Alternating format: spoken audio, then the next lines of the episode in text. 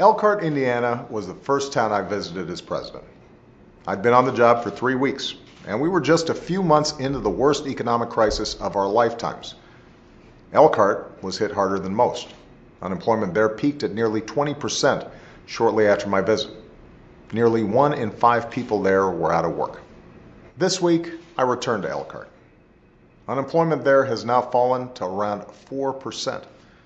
More families are back on sturdy ground. More are covered by health insurance. More of their kids are graduating from high school. And it's no accident. It's because people there worked hard and sacrificed and looked out for each other. But it's also because we made a series of smart decisions early in my presidency to rescue the auto industry, to help families refinance their homes, to invest in things like high tech manufacturing, clean energy, and the infrastructure that creates good new jobs. Not to mention the job training that helps folks earn new skills to fill those jobs. The results are clear. America's businesses have created 14.5 million new jobs over 75 straight months. We've seen the first sustained manufacturing growth since the 90s. We've cut unemployment by more than half. Another 20 million Americans have health insurance, and we've cut our deficits by nearly 75%. We haven't fixed everything. Wages, while growing again, need to grow faster. The gap between the rich and everyone else is still way too wide. Republicans in Congress have repeatedly blocked investments and initiatives that would have created jobs faster.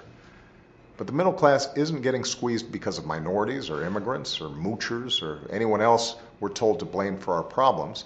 If we're going to fix what needs fixing, we can't divide ourselves. We've got to come together around our common economic goals.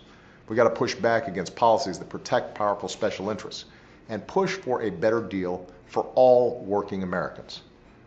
That's the choice you'll get to make this year between policies that raise wages and policies that won't, between strengthening Social Security and making it more generous or making it harder to help people save and retire, between strengthening the rules we put on Wall Street to prevent another crisis or dismantling them. Between a tax code that's fair for working families or wasteful tax cuts for a fortunate few at the very top.